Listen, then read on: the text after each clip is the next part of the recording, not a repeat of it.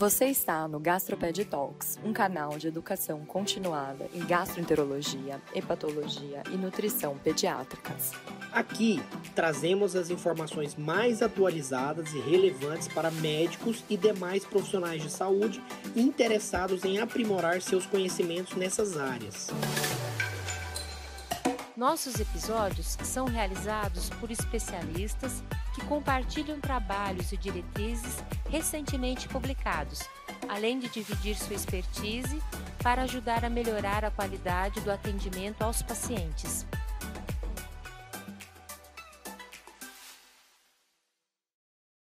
Primeiro, bom dia, né, para quem, quem entrou aí mais tarde. É, bom, primeiro agradecer também o Dr. Jamil, como a gente comentou no começo, é, ele já participou aqui do, do Gastroped Talks uma vez com uma entrevista com a doutora Ângela sobre enterocolite necrosante também, e foi a ideia, é, a ideia de, de repetir esse tema aqui agora com uma reunião ao vivo foi justamente pelo sucesso que fez a entrevista. Hoje já é o nosso segundo vídeo mais assistido lá no YouTube. Então foi uma entrevista bem esclarecedora, bem, bem legal. O doutor Jamil é muito experiente e tem uma didática muito, muito boa. Então a gente sempre é, agradece a presença aqui e a gente vai falar sobre um tema, dois temas, a, a, fusão de dois temas interessantes, né, que é a enterocolite necrosante com o uso de probióticos, né? A gente já falou também de uso de probióticos aqui outras vezes, né? Um assunto que está bem aí em voga. E, bom, a gente já está avançando muito no, no, no, conhecimento dos probióticos. Uh, nos últimos anos, os, os avanços tecnológicos para estudar, para conhecer os probióticos foi extremamente importante, então é, vale a pena a gente levar isso em consideração. E essa revisão da Cochrane foi publicada inicialmente em 2020 e foi atualizada agora em 2023, né? Que é a prevenção, o uso do probiótico para prevenir a enterocolite necrosante em recém-nascidos prematuros extremos, uh, e com muito baixo peso, né? Bom, esse estudo, se essa revisão se justifica, né? Não, é, é, não, não tem nem como falar da importância dessa, dessa, dessa doença no período neonatal, a mortalidade é muito alta, e existe uma relação direta da microbiota ou da disbiose com o aparecimento da enterocolite necrosante com a gravidade da enterocolite necrosante. Então, como qualquer doença que causa ou como causa ou como consequência leva à disbiose, uh, o estudo dos probióticos se justifica, né? Então a nossa a nossa função aqui é tentar buscar, né, dos, dos, a função dos pesquisadores é tentar buscar o melhor probiótico, entender primeiro qual é a relação dessa microbiota direta com a doença para conseguir é, auxiliar o probiótico e o probiótico auxilie no tratamento dessas condições, né? Então a enterocolite necrosante, a gente já falou com, no artigo de no outro artigo que a Natasha apresentou, é uma necrose intestinal intestinal aguda, muitas vezes de etiologia desconhecida, que tem uma, um índice de mortalidade muito alto e tem uma incidência relativamente uh, importante nos prematuros extremos, nos recém-nascidos de muito baixo peso, Uh, eles, esses, esse grupo de pacientes considera-se que esse grupo de pacientes é o principal fator de risco para enterocolite necrosante, mas outras, é, outros achados aí no período perinatal também é, aumentam o risco de desenvolver a enterocolite necrosante. Como, e como consequência, o aumento da mortalidade é o desfecho mais uh, grave aqui da enterocolite necrosante, mas também o aumento do, da susceptibilidade a outras infecções abdominais ou não, aumento do tempo de internação na UTI neonatal e outras consequências uh, desse tempo de internação prolongado, né? Uh, bom, e como a disbiose faz parte da, da doença, da, da fisiopatologia da doença, nada mais justo do que usar ou tentar usar os probióticos como, como tratamento. É claro que uh, no período neonatal, principalmente nos recém-nascidos prematuros, é onde os probióticos mais uh, existem riscos maiores do uso dos probióticos. A gente vê aí nos estudos em relação a probióticos com crianças grandes, para cólica do lactente, para doenças funcionais, para diarreia aguda aguda, para prevenção de diarreia associada ao uso de antibióticos, a gente já tem algumas evidências para usar os probióticos, mas pouco se fala ou pouco se encontra uh, consequências do uso do probiótico nessa faixa etária, em crianças maiores. Mas quando a gente está falando de recém-nascido prematuro extremo, de muito baixo peso, em que o sistema imunológico imaturo, é onde a gente encontra os riscos dos probióticos. Então é onde a gente tem que ter mais cuidado aí para para mais parcimônia para poder indicar essas medicações nesse, nesse grupo de pacientes. Então, é uma revisão que uh, buscou artigos aí, uh, trials randomizados, controlados, uh, nos últimos anos, então tem estudos aí de mais de 20 anos. Então, eles procuraram estudos que tinham o uso de probiótico, Uh, versus placebo ou versus o uso, a ausência do uso de probiótico. Então, esses dois estudos foram considerados para recém-nascidos menores de 32 semanas ou menores de 1,5 kg. E uh, a, a, a, parada deles foi até já, fevereiro de 2020, depois isso foi levemente atualizado, algumas poucas atualizações em 2023. Eles encontraram inicialmente aqui 56 estudos, que dá um N aí de mais de 10 mil recém-nascidos, mas com a média de, de N muito pequena, né? Apesar do número uh, total ser grande, a média dos estudos foi pequena. A maioria foram menos de 100 pacientes nos, nos trials, né? Considerando aí o grupo controle e o grupo uh, de, de intervenção ou, ou não, né? Uh, os probióticos utilizados mais comumente, e isso aí depende também da, da, da disponibilidade uh, da indústria farmacêutica para esses probióticos, se eram cepas isoladas ou cepas combinadas, mas esse grupo, esses quatro grupos aqui de probióticos foram os mais utilizados, independente das, das apresentações uh, farmacêuticas, né, ou da indústria. Uh, eles utilizaram como critério para diagnóstico de enterocolite os critérios conhecidos aí desde a década de 80, né, que é a presença da pneumatose ou a presença de ar no sistema portal, distensão, sangue nas fezes e uh, critérios clínicos que sugerem né, a enterocolite necrosante.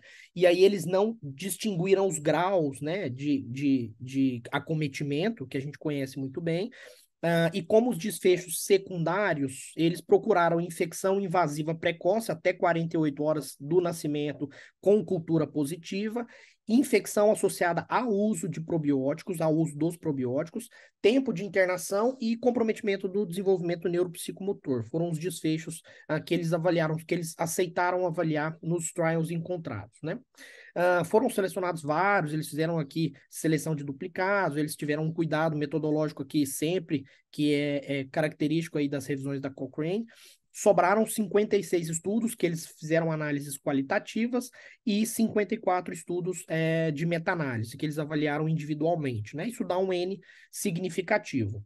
Uh, Uh, destrinchando, assim, dividindo, estratificando esses estudos, a maioria deles, quase 50, 46 de 56, ali dá um número muito alto, foram entre Europa e Ásia, então a maioria dos estudos se concentraram nessas regiões, poucos estudos multicêntricos, poucos estudos, metade dos estudos utilizando cepa única, que a gente sabe que tem estudos com maiores comprovações para cepas únicas do que cepas combinadas, e um número pequeno de estudos que tinham baixo risco de viés, né? Então, menos da metade aqui.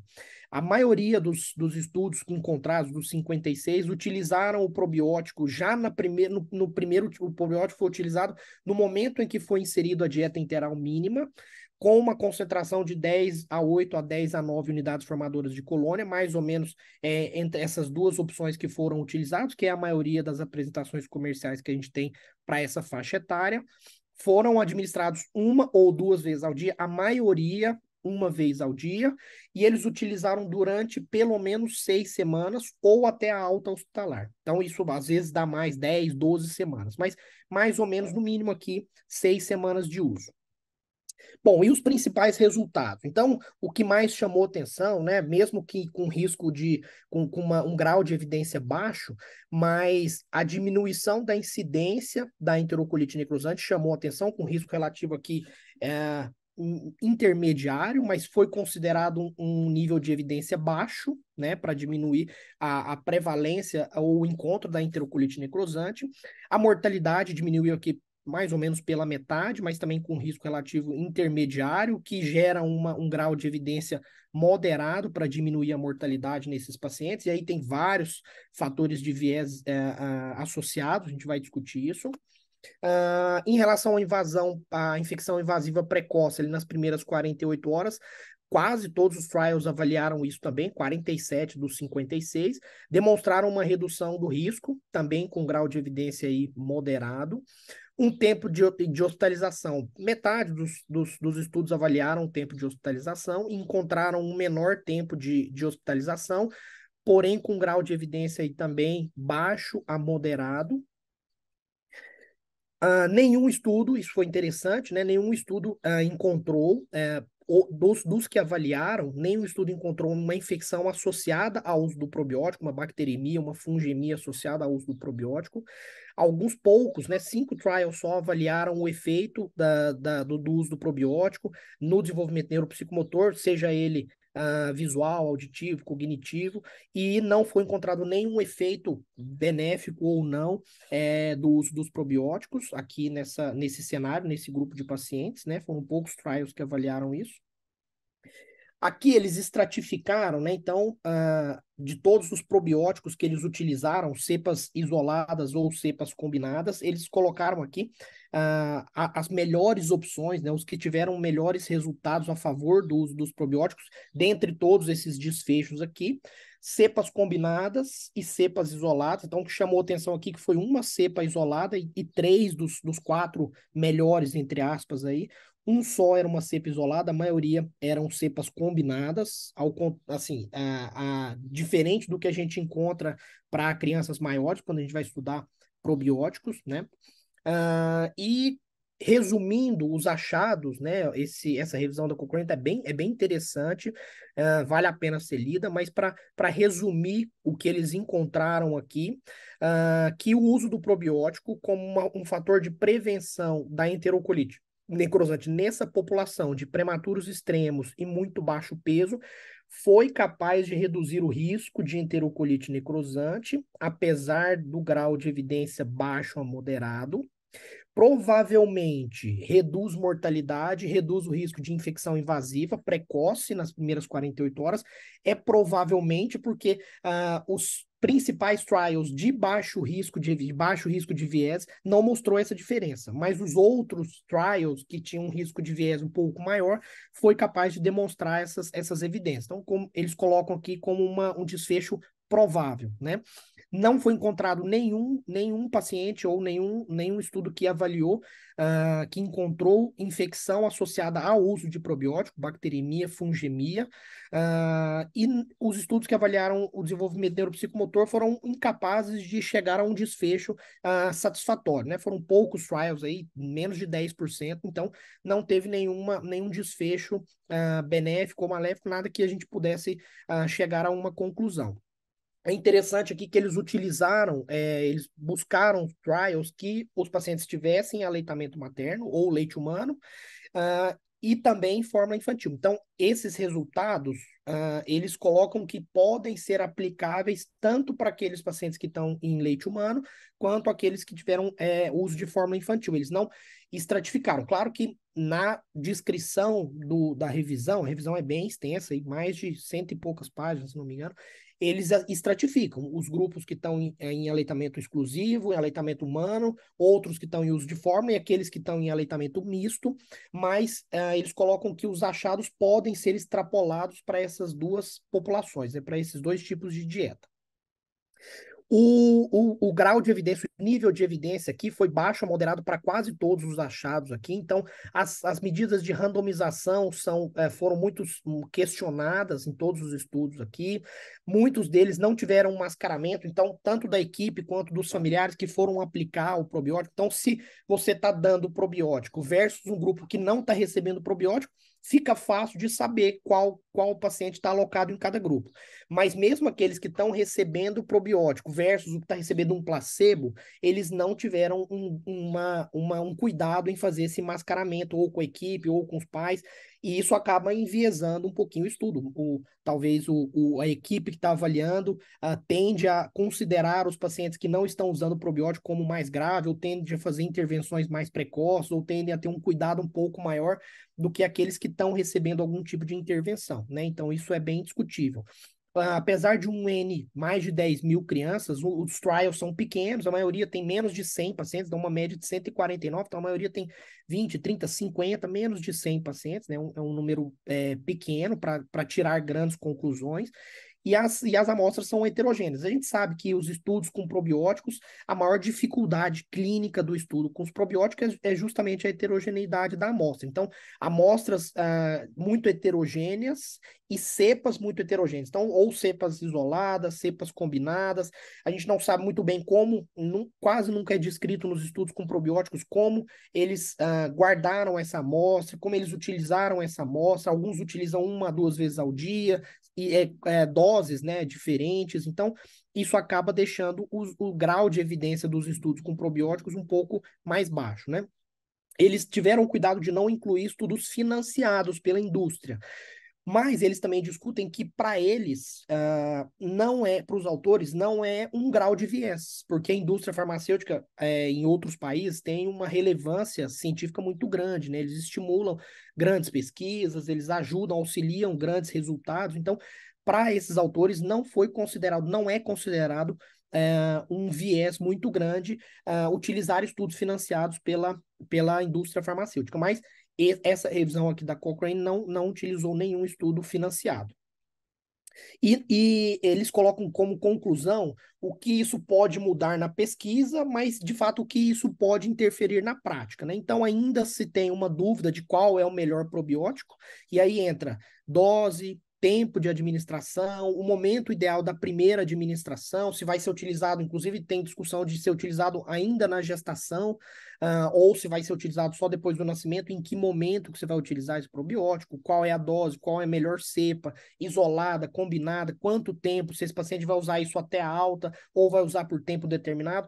Enfim, todas aquelas discussões de probiótico a gente tem com todos os trabalhos é, é, relacionados ao uso do probiótico eles questionaram o fato de não ter encontrado nenhum caso de bacteremia, fungemia, porque quando a gente lê sobre probiótico, quando a gente estuda sobre probiótico, aí o Dr. Jamil pode falar isso também, é, a gente encontra consequências uh, drásticas dos probióticos, né, como bacteremia, fungemia, ou dependendo do que você está administrando, justamente nessa população, na população de prematuros, na população de muito baixo peso, dificilmente a gente vai encontrar essas consequências, ou claro, imunossuprimidos em crianças maiores, né, transplantados, enfim, ou qualquer paciente que esteja em uso de imunossupressor, né, mas fora dessa faixa etária não se discute muito, não se encontra muito consequências uh, nesse tipo de, de, de uso do probiótico, né, mas aqui não foi encontrado, 56 trials, mais de 10 mil crianças, eles não encontraram nenhuma criança que, que tiveram, nem que teve esse, esse desfecho negativo. E como uma perspectiva futura, primeiro confirmar, agora pegar, é, é, é, agora estratificar os achados desse, dessa revisão, né? Pegar aquelas cepas, pegar aquelas cepas que foram mais uh, benéficas e fazer um trial com aquelas cepas específicas, sejam elas isoladas ou é, combinadas. No caso aqui, a combinada foi talvez a, a melhor opção, né?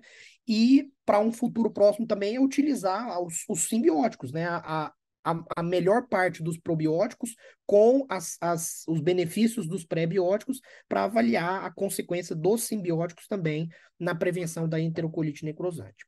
Bom, era isso que esse artigo de revisão, um artigo extenso, mas é, que foi resumido aí para vocês e, e, espero que vocês tenham aproveitado. E aí o doutor Jamil fica à vontade para fazer as suas considerações.